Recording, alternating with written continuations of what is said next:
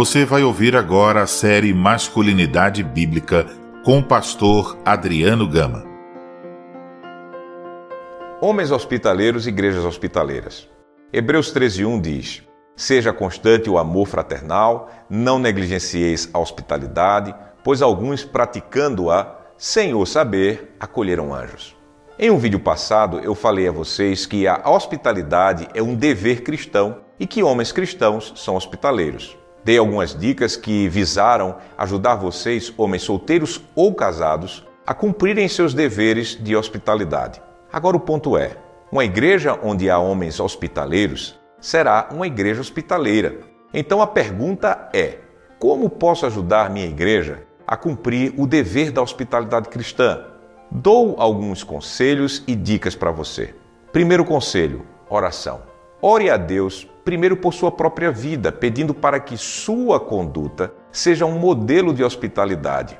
Assim você dará um exemplo de vida para ajudar outros irmãos a verem como eles poderão cumprir o dever da hospitalidade. Ainda nessa oração, ore para que o Espírito de Deus desperte os seus irmãos a serem fiéis e desejosos de cumprirem o dever da hospitalidade cristã.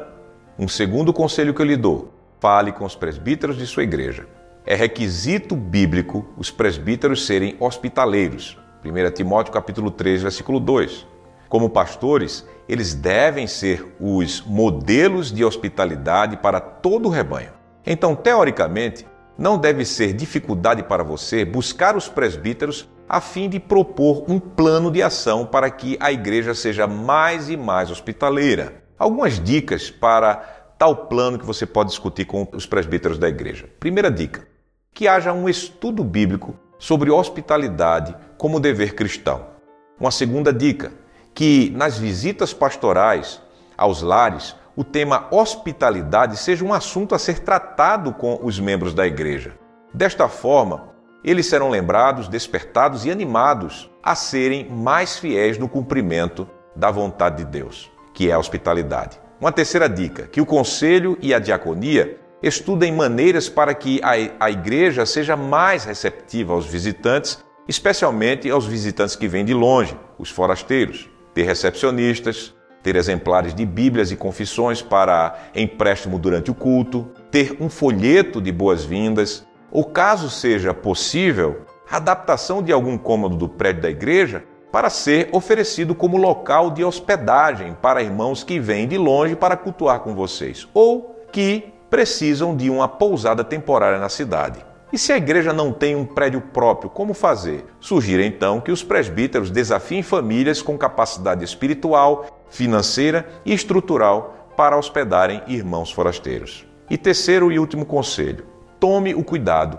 para que a hospitalidade seja estimulada e praticada com humildade.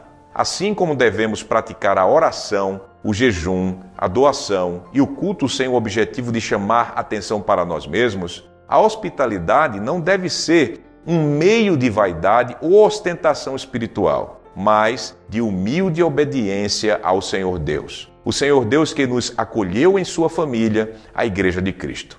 Então, que você possa abrir a porta de sua casa com a mão direita sem que a sua mão esquerda saiba. Eu espero que esses conselhos e dicas ajudem você, homem hospitaleiro, homem cristão, a ser um instrumento de Deus para que a hospitalidade seja amada e praticada na sua igreja local. Que Deus lhe conceda graça e paz.